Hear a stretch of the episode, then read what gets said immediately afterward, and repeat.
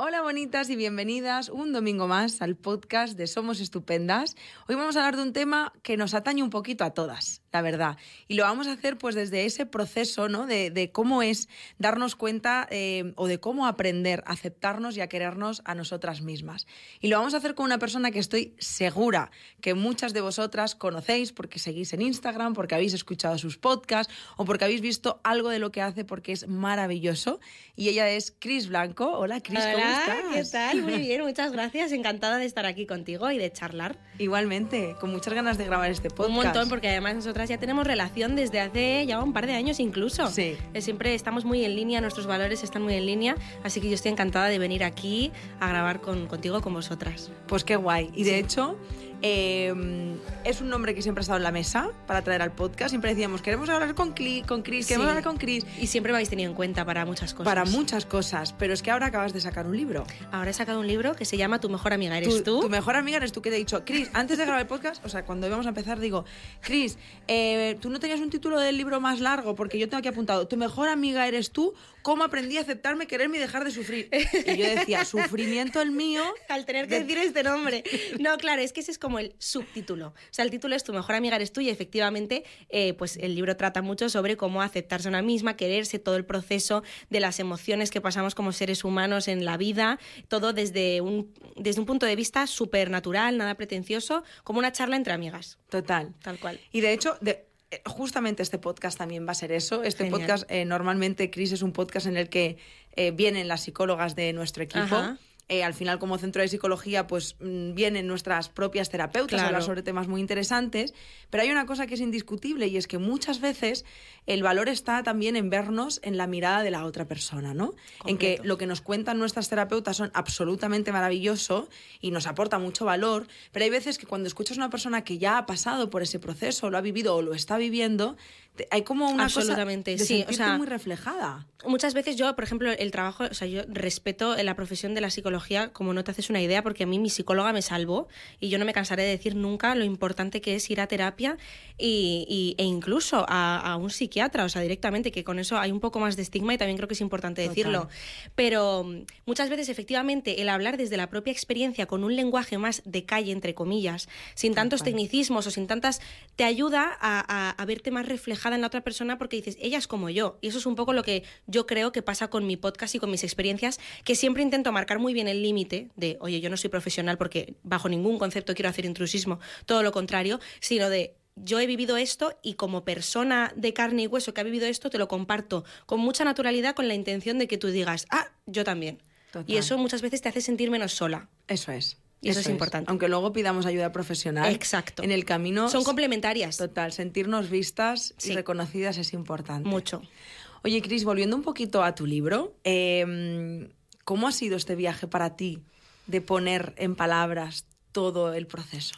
Pues mira, eh, ha sido en parte fácil en el sentido de que al yo ya tener muy trabajados todos estos temas, porque tenía el podcast y hablaba mucho de esto, pues el contenido lo tenía bastante claro, pero ha sido difícil en el sentido de que yo soy una persona muy impaciente y escribir un libro requiere de mucha paciencia. Te tienes que sentar horas, pensar, eh, darle muchas vueltas, revisarlo 20 veces. Entonces, con mi impulsividad era un poco difícil el proceso de sentarse a escribir.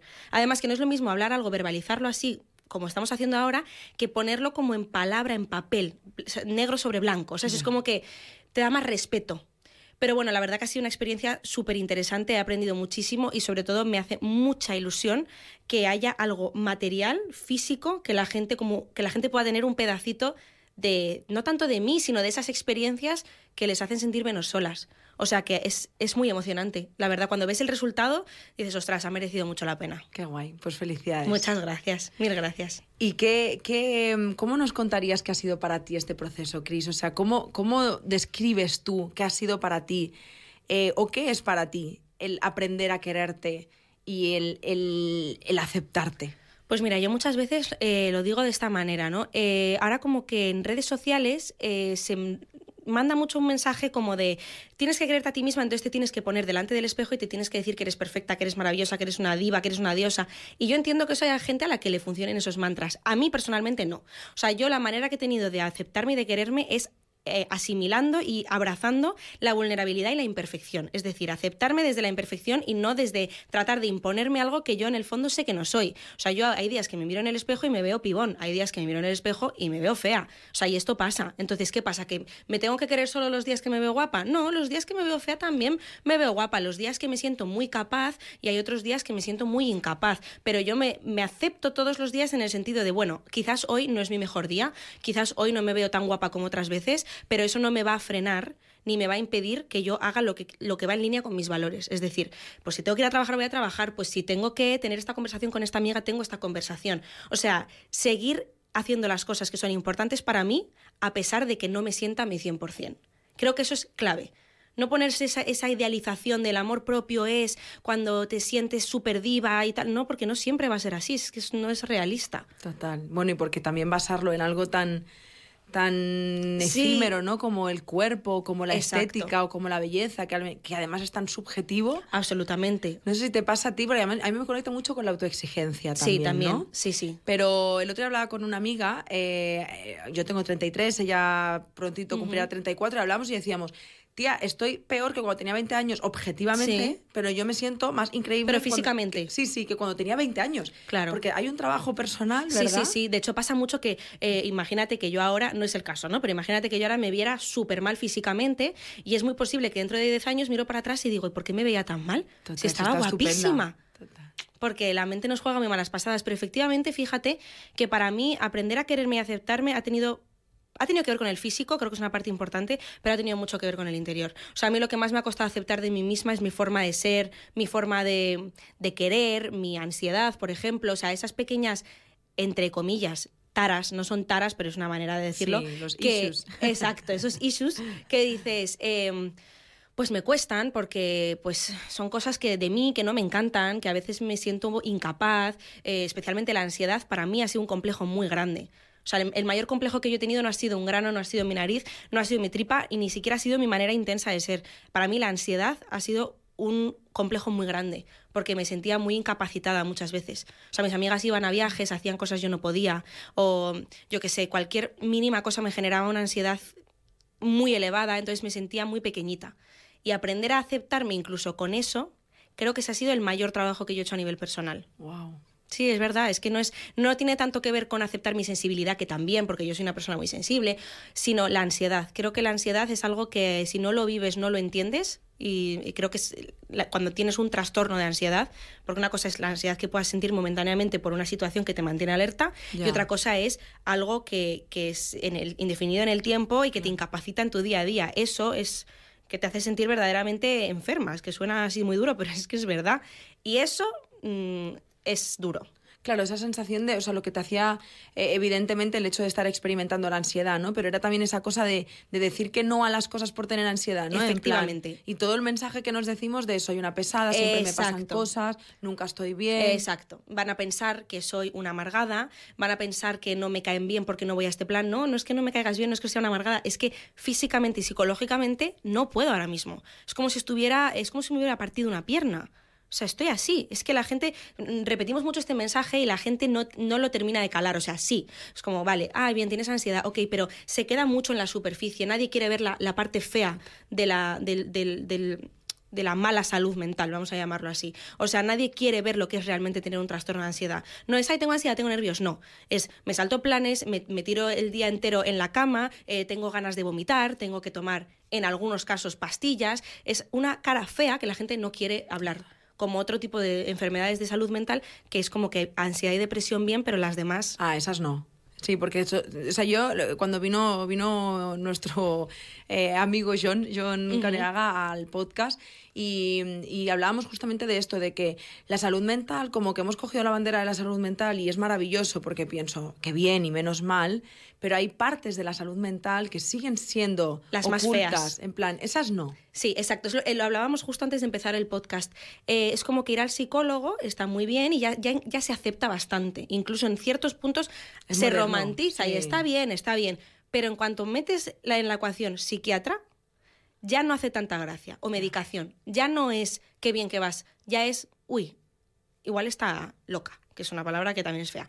O sea, em, quiero decir, hay, la salud mental tiene caras muy feas y está bien romantizarlo porque si le damos más visibilidad, pero por otro lado no se nos tiene que olvidar que pues hay partes muy feas, como por ejemplo lo que hablábamos. Para mí, en el proceso de aprender a quererme y aceptarme, la ansiedad ha sido un lastre que flipas, porque era como, es que yo me siento incapaz. O sea, yo sé que tengo mucho que ofrecer al mundo, pero tengo algo aquí y aquí y bueno, y en todas partes que me está impidiendo desarrollarme. Entonces, eso ha sido lo más duro. En este camino de aprender a aceptarte y a quererte, Cris, ¿te ha pasado que antes tú frente a un plan, aunque tuvieras ansiedad, te esforzaras y parte de transitar este, esta mirada más compasiva y de amor hacia ti ha sido el si no estoy preparada para ir, no voy. En mi caso, la evitación no me hacía bien. O sea, yo, yo personalmente a mí lo que me ayudaba era exponerme a aquellas cosas. Supongo que, claro, lo tienes que hacer de la mano de un profesional y progresivamente. No se trata de que si tú tienes agorafobia, de pronto cojas y te vayas a Nueva York en un avión, porque es que eso es algo que, eh, he fracasado, no lo he conseguido. Claro, es que hay que ir poco a poco. Entonces, pero yo en mi caso siempre, afortunadamente, no llegué nunca a ese punto, porque siempre tuve muy claro que, no podía dejar que, los miedos ganaran terreno en, mi cabeza en el sentido de eh, impedirme hacer cosas, porque si no, yo sabía que esto iba, cada vez mi mundo se iba a hacer más pequeño. Entonces yo procuraba, a pesar de tener unos síntomas de ansiedad muy desagradables y de pasarlo mal, eh, no dejar de hacer cosas. Si tenía que ir a la uni, pues iba a la uni. Si tenía que coger el coche, cogía el coche. Que tenía síntomas tal, sí, pero es que para mí la parte del proceso y del aprendizaje consiste en aceptar esas cosas que nos incomodan, que normalmente huimos mucho de los pensamientos y las sensaciones que nos incomodan porque queremos, estar en el confort, es normal, ¿no? Pero es que hay que aprender a sentarse con la incomodidad. Es decir, ¿tengo taquicardia? Sí, pues tengo taquicardia porque tengo ansiedad. Se me pasará. No, tengo taquicardia, vale, me voy a poner a ver cuántas pulsaciones tengo por minuto, tengo que ir al médico, hacerme 200 exámenes, dejar de salir de mi casa. A mí eso es lo que me hacía como más bola. Total. Entonces, bueno, supongo que es bastante difícil aprender a diferenciar cuando tienes que escuchar a tu mente y decir, vale, tengo que descansar y cuando es no, porque si lo hago lo estoy evitando y entonces es, es, muy difícil. Si es que la ansiedad es una cosa que de verdad, yo lo digo justo en el libro, hay una parte en la que lo digo, digo, lo primero que me sale decir de la ansiedad es que es una mierda, o sea, porque es lo que te nace, pero luego dices, no, calma, todo pasa por algo, todo tiene un sentido, esto me ha enseñado mucho, si no fuera por la ansiedad muy probablemente yo no estaría aquí contigo hablando, ¿sabes? O sea, sí me gusta siempre ver como el lado positivo. Para eso soy un poco Mr. Wonderful. Joder, además es que justo vengo de grabar un podcast con una compañera mía eh, que hablaba de que el síntoma muchas veces lo vemos como el problema. el problema y al final es un aliado.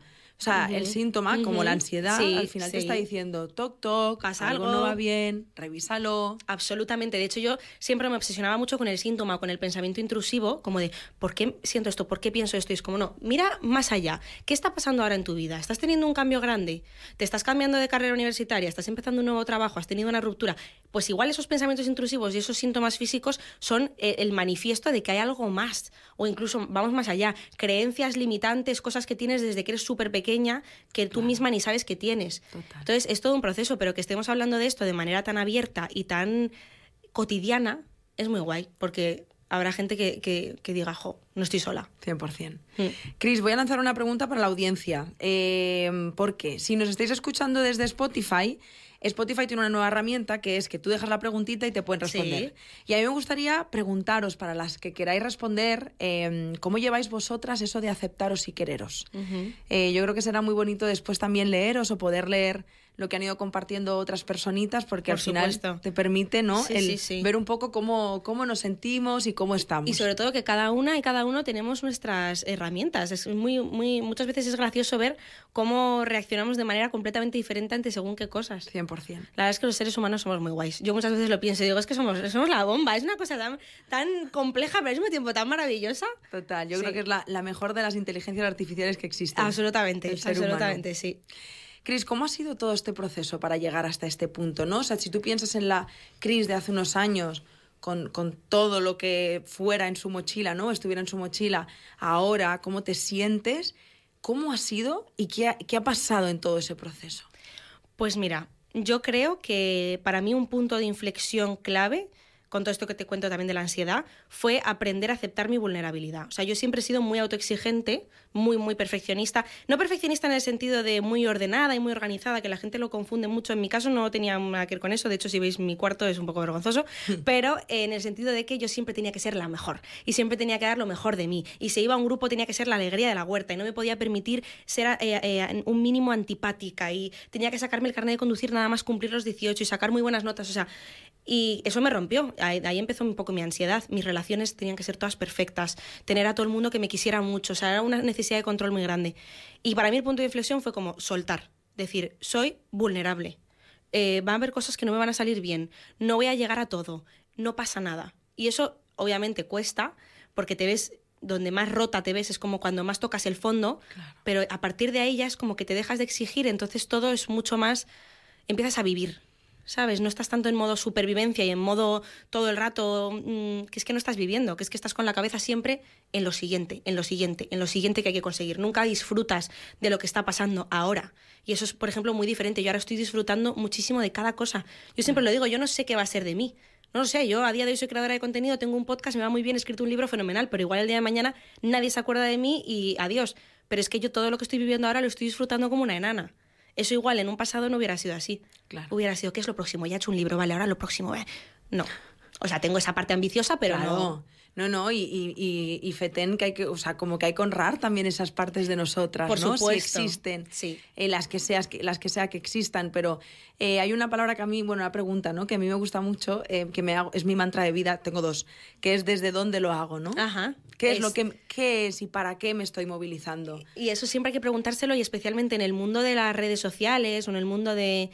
Bueno, yo creo que en cualquier área de tu vida, pero especialmente cuando hay involucrado, yo creo, fama y dinero, es especialmente cuando hay que hacerse esa pregunta. Porque como te empieces a perder con los números, con el dinero, con la, con la gente, con el tal, con la influencia, se te va la cabeza de lo que estás haciendo. Entonces yo creo que toda persona que se dedique, bueno, es que yo creo que en cualquier área de en cualquier profesión siempre tienes que preguntarte, ¿por qué he empezado yo a hacer esto? ¿Qué es lo que me mueve? ¿Me mueve el dinero que voy a ganar? ¿Me mueven las personas eh, que voy a conocer? ¿O me mueve el motivo por lo que lo empecé? Que es que no quiero que nadie se sienta tan sola como yo me sentí en su día, por ejemplo. O que quiero hacer arte, quiero crear, quiero inspirar, quiero mover, quiero comunicar, quiero... Pues eso, yo siempre, ese mantra tuyo es también mi mantra. Qué bien. O sea, no me lo digo así, pero sí es cierto de que otra siempre. Manera, ¿no? Sí. Eh, mi mantra de la vida es lo que niegas te somete y lo que aceptas te transforma. Yo si pudiera me lo tatuaría. No me lo voy a tatuar porque me parece un poco largo. Eso sí que es largo. Igual el título Puedes del libro. las siglas, ¿no? Que al final es como... sí, exacto. Pero es, es verdad que es, ese, ese me encanta porque es cierto. Es que cuando a lo que te resistes persiste. Y cuando aceptas las cosas es como que ay, una liberación muy grande. Y hay una transformación. Sí. Justo cuando hablabas de, de autoexigencia, eh, ¿en qué sentías o has sentido, o en qué momentos de tu vida has sentido tú, Cris, no estoy siendo suficiente y se disparaba esta parte de venga, venga, venga, venga, Sí. a crear, a hacer cosas? Pues yo creo que en, todos los áreas, en todas las áreas de mi vida, pero especialmente en las relaciones. Sí, en las relaciones de pareja, yo siempre le he dado mucha importancia al amor romántico. Yo creo que un poco todas lo hemos tenido inculcado, ¿no? Desde pequeñas. Eh, un amor que nada tiene que ver con lo que es la realidad del amor. Pero yo quería siempre como ser la persona más querida de todos.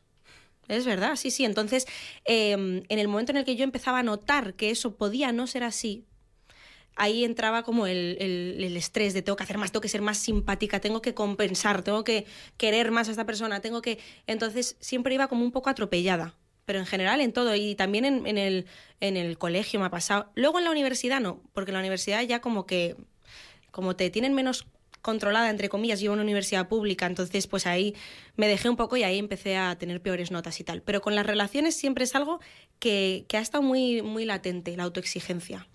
¿Y cómo te relacionas ahora? O sea, ¿cómo ha cambiado? O sea, Mucho, ha cambiado mucho. O sea, yo antes me relacionaba de forma tóxica. Mm, cambié el discurso. Yo antes decía yo soy tóxica o yo era tóxica y ahora digo yo tenía actitudes tóxicas. Porque yo no soy tóxica. O sea, yo no soy una persona, no me considero una persona tóxica. No soy Santa Teresa de Calcuta, pero no estoy mal. Quiero decir que hacer las cosas con buenas intenciones, ¿sabes? Pero yo antes, por lo que te digo, tenía tanta necesidad de sentirme querida que, que sin darme cuenta tenía actitudes que hacían daño a los demás. Claro. Y es que también nos, esto es un- algo que nos gusta mucho hacer. Tú eres tóxico, tú eres tóxico, esta actitud ha sido tóxica. ¿Y tú? porque estoy segura de que tú en algún momento, no digo tú completamente, sino la ¿eh? persona que nos esté escuchando. Lo he sido. o sea, todas hemos tenido, o todos, eh, un, punto de toxicidad de, en algún momento de nuestras vidas porque no nos hemos sabido gestionar bien. Pues a mí eso me ha pasado, pues igual ejercía entiéndase entre comillas, porque nunca llegó a ser ningún extremo ni nada, pero igual he sido un poco más controladora con mis parejas, he sido más celosa, he, sido más de, uy, pero mm, joder, es que claro, es que me vas a abandonar, es que pues igual revisaba eh, si estaba en línea, si no estaba en línea, si no me llamaba muchas veces, pues ya se, se ha olvidado de mí, o sea, pequeñas cosas que dices, esto es una actitud un poco tóxica. Entonces, ha cambiado muchísimo en el momento en el que, por ejemplo, aceptar eh, quien te quiere ser infiel te va a ser infiel, por ejemplo. O sea, eso, a mí fue algo que me, me rendí ante la idea de que cosas malas pueden suceder. Y no tienes por qué estar todo el rato intentando controlar para que no te sucedan. O cuando tienes mucho miedo a que alguien te decepcione. Intentas como que no, que no te decepcione, a ver, mm, ojalá que no haga esto, que no haga esto. Y al final lo hace, porque hay cosas que están fuera de tu control. Entonces es rendirse un poco a la idea de sí, las cosas malas pueden pasar pero yo voy a hacer lo que esté bajo mi control. No significa que no tenga que cuidar mis relaciones, sino que no tengo que obsesionarme con que sean perfectas ni con que la gente se quede a mi lado, porque si se quieren ir, se, irán y que se vayan. Ya lo afrontaré, pero no voy a desvivirme ahora y a pasarlo mal. Total. Estoy hablando muchísimo, lo No, no, no, ¿eh? es que además a mí me conecta con una cosa que yo aprendí en terapia, que es cambiar la seguridad por la confianza. Anda. Para mí la seguridad tiene mucho que ver con el control. Tengo que controlarlo, ¿no? Porque aquí me siento segura. Me pasaba justamente igual con mis ¿Ah, relaciones de pareja, con... Y al final luego dices, bueno, que para mí la confianza significa aceptar que las cosas pueden pasar y que confío que cuando llegue ese momento tendré las herramientas necesarias para salir de ahí. Clavado, o sea, literalmente clavado. A mí me pasaba mucho cuando yo que sé, iba a hacer un viaje o a coger el coche. Es que, ¿y si, y si se me pincha una rueda? O sea, ¿y dónde voy a aparcar? O sea, cosas que dices anticipación máxima. Pues cuando llegue el momento, efectivamente, ten, la, la, confianza en ti misma de que sabrás gestionarlo. Eso es. Pues así. Sabré salir de ahí. Exacto, lo que pasa es que no es como de la noche a la mañana ya, uh, esto es poco a poco. Ni es con escuchar este podcast, que hay veces que también es muy frustrante, ¿no? Que escuchas a dos tías ahí que piensas, guau, qué guay, yo lo voy a poner en práctica y mañana ya, no, mi amor, eh, conlleva un trabajo personal. Y sigo, y seguimos, o sea, esto es algo que yo hay días que, joder, que súper bien, que digo, guay, estoy fenomenal, y hay otros días que es como, oye, ¿me quieres? es que estoy insegura, ¿sabes? O sea, que no, eso, somos humanas. Quiero decir, normal. Pero fíjate lo que has dicho, Chris. Yo creo que hay mucho trabajo. Antes, quizá la conducta era desde, desde el eh, activo, el control, y ahora hay ese reconocimiento de tu ser. Hoy no me estoy sintiendo segura. ¿Puedes, por favor, validar eh, esto que estoy. O sea, dime que me quieres porque ahora mismo lo estoy necesitando. Exacto. Yo, yo lo digo de otra manera, porque como yo no hablo en términos técnicos psicológicamente hablando, en mi cabeza es como pasar de un discurso a la defensiva a un discurso de vulnerabilidad. Es decir, en vez de decirte ¿Y por qué hablas con esa chica? ¿Y por qué tal? Y pues no hace gracia. Pues es que claro, es que ya te vale. El discurso es, oye, me estoy sintiendo un poco insegura. Muy posiblemente sean cosas mías, pero tal, mm, eh, no sé, exacto, ¿me, puedes dar una explicación o simplemente eso? Me siento, hoy estoy un poco más eh, borde, hoy estoy un poco más rara, perdóname, es que estoy insegura. Es, el, es que las palabras y cómo comunicas las cosas cambia todo. El impacto, por ejemplo, en tu pareja es radicalmente diferente si tú le coges el móvil y si lo revisas, por ejemplo, a si le dices, me estoy sintiendo insegura, tengo una etapa que no sé qué me pasa. Total. O sea, es que el resultado es completamente diferente. O sea, así. Sí. Eh, con los celos eh, yo que he tenido tremendos celos. Yo también. En mi vida. ¿Tú has sido celosa? Muchi pero yo también. Pero de dar, o sea, de ahora yo pensarme en esa Yaiza y decir. No la reconozco. Dios mío, qué vergüenza. Y ahora, cuando los he sentido alguna vez, me ha parecido hasta cookie, ¿no? Porque me veo ahí como tan pequeñita, conecto con mi, con mi niña pequeñita, ¿no? Y le digo, Jordi, es que siento celos. Y me dice, ay, qué tierna. Porque, porque no hago nada con esos celos. Exacto. No te, no te insulto, te controlo, Exacto. Te, ¿sabes? Te estoy de manera vulnerable abriéndome a ti diciéndote... Manifestando una emoción normal, que son los celos, que es como... Eh, me pregunta mucha gente, ¿y tú sigues siendo celosa? Yo sigo teniendo una tendencia a los celos. A mí los celos me siguen apareciendo porque es una emoción. Quiero decir, la cuestión es qué haces con eso. ¿Qué haces con eso? Si, si, lo, si lo, lo, se lo tiras a la gente a la cara con agresividad o si lo coges y dices, mira, me siento así y ya está. ¿Sabes? Entonces sí, es, es un poco... Eh, paso a paso, no existen como claves. Por eso el libro, por ejemplo, va un poco en orden cronológico, porque empiezo como desde que soy pequeña, como que asocio cada cosa a una etapa de la vida. Por ejemplo, la autoexigencia es cuando era niña, las relaciones tóxicas, adolescente, el amor propio, más un poco más mm, mujer más adulta, pero no siendo tan adulta, pero ¿me entiendes? y, y entonces, pero realmente no existen unas normas ni unos pasos a seguir como de, para quererte a ti misma, uno, dos, no, esto es como cada una tiene su proceso, cada una va intentando hacer lo mejor que puede. Bueno, y que tiene mucho que ver también con tu contexto, con tu historia de vida, Por con, supuesto. mm, con un montón de cosas. De hecho, te iba a preguntar, porque aquí digo, en el libro tú comentas que la autoexigencia ha sido una de tus peores enemigas. Absolutamente. Ya sabemos que tenemos dos, la autoexigencia y la, y la ansiedad. Sí, sí, la verdad que sí. Aunque la, la ansiedad estamos intentando verla como amiga. Claro, eh. Porque nos puede avisar de cosas, efectivamente. Pero la autoexigencia sí siempre ha sido una de mis peores enemigas y lo sigue siendo. Yo a día de hoy, dedicándome a todo el mundo de las redes sociales y todo esto, yo no puedo. A mí me encantaría decirte, no, yo no miro los likes de mis posts, yo no miro mis seguidores, a mí me da igual, yo tal. No, no miento. Yo, claro que lo miro y digo, tengo que conseguir más y esto no es suficiente y esto y tal. Y, y mira, y esto no lo has hecho lo suficientemente bien. Y en esta entrevista has dado una respuesta que ya te vale. O sea, siempre está ahí la vocecilla. La cuestión es, una vez más, ¿qué haces con eso? Claro. ¿Te lo crees o lo relativizas? Y ya sabes cómo eres. Y ya dices, a ver, Chris, no lo has hecho tan mal. O sea, es, un- es que en el fondo suena como muy cursi, pero es verdad, es que es, auto, o sea, es conocerse a una misma. Y ahora vamos a hablar de la sensibilidad. Venga, Que es un tema del que Dispara, sí. también has hablado. Sí. Eh, como persona también que se identifica con la sensibilidad. Sí. ¿Cómo ha sido para ti eh, abrazar esa sensibilidad? O sea, ¿tú, tú has llegado a estar enfadada con tu sensibilidad. en Hombre, algún- o sea, absolutamente. Yo he estado una mierda de persona. cabreadísima conmigo misma, eh, tipo, pero, pero tía, ¿por qué te pones así? O sea, de decir, ¿te estás viendo? Eh, sobre todo en, en contextos quizás pues más serios, más de la- laborales, por ejemplo. Si a mí me echabas una bronca una o o me decías que había hecho algo mal, yo no podía evitar, las lágrimas estaban aquí y era como, estás delante de tu jefe o estás delante de tu profesora o estás delante de alguien que se supone que tiene autoridad, contrólate, pero yo no podía evitarlo. Pues mira, la, la sensibilidad, ese proceso ha sido también difícil, pero eh, es, creo que con el que más agradecida estoy, porque he aprendido a ver la cara buena de ser sensible y lo estoy exprimiendo al máximo. Entonces estoy muy orgullosa, porque yo no estaría haciendo lo que hago si yo no fuera una persona sensible. La sensibilidad eh, es, puede ser tu mayor superpoder, o sea, y, y literal, un super, es un superpoder. Si sabes enfocarlo bien y lo utilizas, eh, exacto, lo enfocas bien, puede ser maravilloso. Es verdad que puedes sufrir más, que vas a llorar más, que las cosas te van a afectar más, que vas a ser más susceptible, sí. Pero es que cada uno es como es. No podemos pretender tampoco que porque ahora el mundo y la sociedad sea según qué forma, tú también tengas que encajar en eso. O sea, al final hemos nacido de cierta manera, cada uno nace como es, y o sea, ya no sé si Dios o el universo o lo que sea nos ha creado a cada uno como somos, y hay que aprender a abrazar también esas partes de nosotros. Qué mierda y qué aburrimiento si todo el mundo fuéramos como robots por la vida. Total. Si todo el mundo fuéramos iguales, si todo el mundo fuéramos clones, pensáramos lo mismo, sintiéramos lo mismo. ¿Qué coñazo? Pues sí, soy súper sensible, sí. Voy a llorar en el supermercado si me pones, eh, si de pronto me acuerdo de una escena de una película del diario de Noah, pues sí, voy a llorar. ¿Qué pasa? Pues esa soy yo. A quien le guste fenomenal, hombre, hay que aprender a modular también por el bienestar de una y todo esto. Pero, pero oye, mm, a quien le gustes le vas a gustar así. Y a quien no, pues hay otros muchos millones de personas eh, en el mundo en quien se pueden fijar. O sea, sí, ha sido, ha sido muy de empoderamiento, de decir, mi sensibilidad es un don.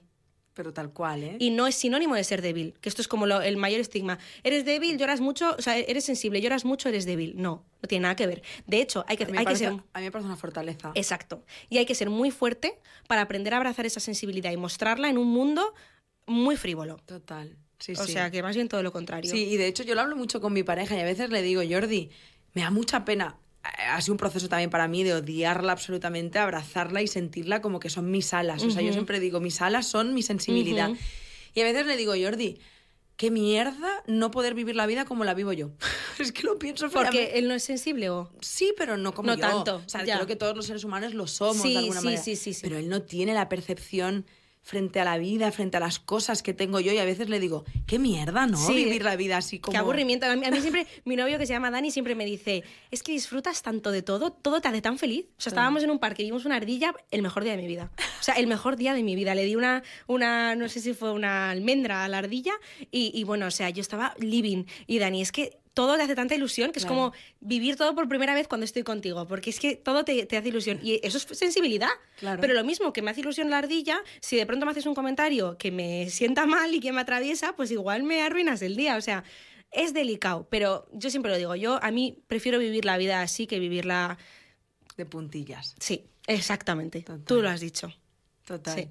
Además, es que lo pienso incluso con el dolor, eh, eh, que el dolor al final como es algo que es inherente a la vida, cuando sometes también o, niegas ese dolor, también te estás perdiendo la oportunidad de amar. Y a mí con la sensibilidad me pasó un poco lo mismo, ¿no? El, el no permitirme ser sensible y vivir la vida de esa manera que atraviesa, de esa forma tan profunda, es perderme, o sea, me alivia la parte de no sentir el dolor de la manera en, que, el que lo siento. Claro. Pero también me pierdo llorar cuando veo el mar. Exacto, exacto. es que son dos caras de la misma moneda. Total. Entonces, eh, pues eh, no se puede tener una sin la otra.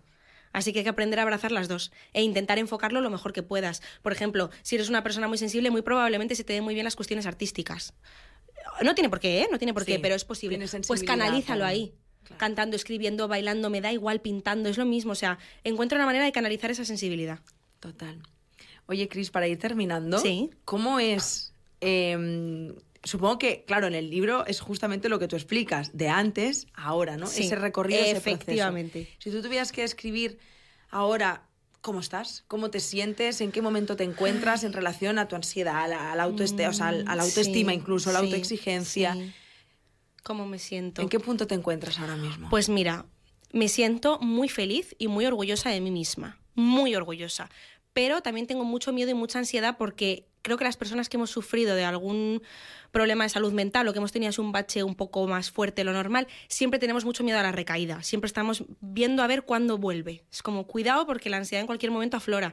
Entonces, claro, ahora que estoy haciendo muchas cosas y que estoy mucho en movimiento y qué tal, pues sí, tengo ahí la... Es que está siempre ahí. Es que es una mosca cojonera, con perdón, que es que a veces digo, te tampo. Pero está ahí como de cuidadito, cuidadito, cuidadito, ojo con esto, ojo con lo otro. Entonces, como que me noto muy contenta y muy orgullosa, pero siempre está ahí esa vocecilla como diciendo en cualquier momento esto se va a estropear.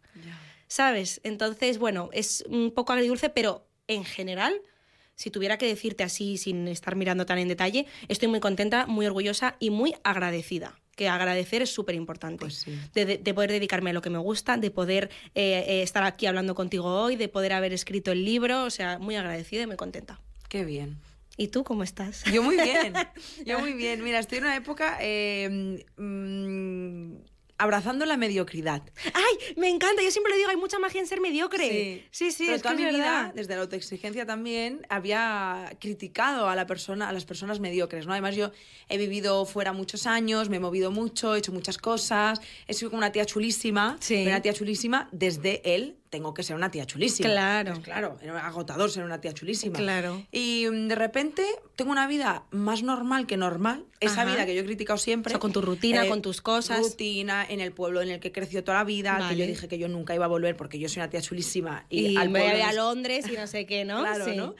Y de repente digo, voy a los bares de siempre, he recuperado a mis amigas de siempre, eh, hago nada y menos, tengo una vida normal, cutre, que me encanta. Bueno, y un proyecto, y un proyecto increíble. Quizás es por eso Mira, que te llena tanto el proyecto que de pronto sientes que te puedes relajar un poco más en los otros aspectos de tu vida. Puede ser, puede ser porque, porque creo que al final tiene mucho que ver con conectar con tu verdad. Exacto. Con estar alineada contigo y con decir, ah, que no se trataba de viajar mucho, eh, hacer muchas cosas, hacer muchos planes eh, es que se trataba de esto. a mí me pasa igual. Yo, yo, soy igual que tú. O sea, tengo en mi día a día, mi día no puede ser más aburrido. O sea, la gente se piensa que por eh, tener seguidores, entre comillas, estoy todo el día en Shanghái, no sé qué. No. O sea, yo estoy todo el día en mi casa, bajo a la heladería, me cojo un helado, me subo, me tomo mi café, me escribo mis cosas, quedo con mis amigas y ya está. O sea, tengo una vida súper normal, pero porque vuelco todo mi corazón en esto. Y yo creo que eso ahí está la clave, sí. Oye, pues sigamos ahí en el camino. Eso, eso, a tope. Cris, para terminar, última pregunta. ¿Qué le dirías? Porque a mí me encanta el concepto niña interior, ¿no? A mí también. ¿Qué le dirías a esa niñita? O, si no quieres ir a la niña, a la Cris de hace unos años, cuando estaba eh, muy perdida y muy, en un lugar muy oscuro. ¿Te apetece decirle algo? Sí, claro que me apetece decirle algo. Le diría eh, que se sale, que claro que se sale, que mm, todo lo que estás sufriendo y lo que estás pasando ahora son cosas que, aunque te esté oliendo mogollón y te esté fastidiando muchísimo, van para tu mochila. Y te van a convertir en la mujer o en el hombre que, que tú quieras ser, que tú vas a ser. Y llegará un momento en el que mires para atrás y no solamente no odiarás esta etapa, sino que incluso tendrás un punto de agradecimiento. No estoy intentando romantizar el dolor ni las cosas horribles que nos pasan porque se pasa muy mal, pero como que al final todo pasa y acabas evolucionando, acabas creciendo, incluso de esas cosas tan horribles pueden salir cosas muy bonitas. Yo creo, eso, pues eso le diría. Qué bonito, seguro que la crisis de hace unos años está, está como... Está llorando en la cama, que te calles, que estoy hecho la mierda. Vete a la mierda. Mentira, no se puede. Mentira, sí, pero sí, sí se sale, sí se sale. Pues muchísimas gracias. Gracias a ti, me encanta esta charla. Pues se, hace corto, ¿no te pasa a ti cuando grabas sí, podcast? Bueno, sí, claro que siempre se me hace corto. ¿Verdad? Pero... que yo creo que estas tres horas y se hace corto igual. Sí, absolutamente, eso siempre, sí. Pues gracias de corazón por todo lo que has compartido, invitidísima. el podcast es tuyo, tú puedes venir cuando Fenomenal, quieras. Fenomenal, pues sí, cuando me invitéis yo vuelvo aquí a Barcelona y así lo veo un poco más. Por favor, y que no llueva. que no aquí no llueve nunca. Y ¿Ah, no? Nunca. Ah, pues mira. No, no, no, en Barcelona... O sea, yo puedo contar los días de lluvia que hay en Barcelona. ¿Ah, sí? Ah, pues mira, no lo sabía. Es que es la primera vez que vengo, para la gente que no lo está escuchando.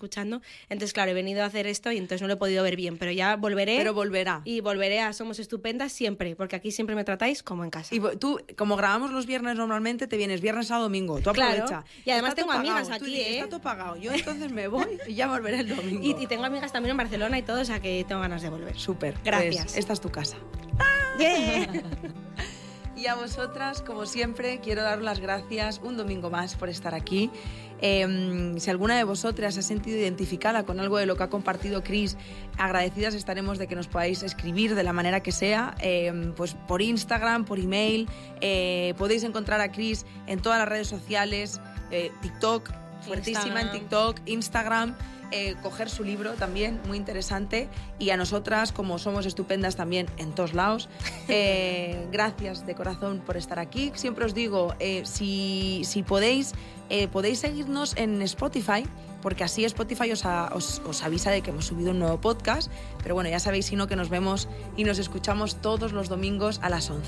Y nada más, os mando un abrazo muy muy fuerte. Nos vemos y nos escuchamos la semana que viene. Chao.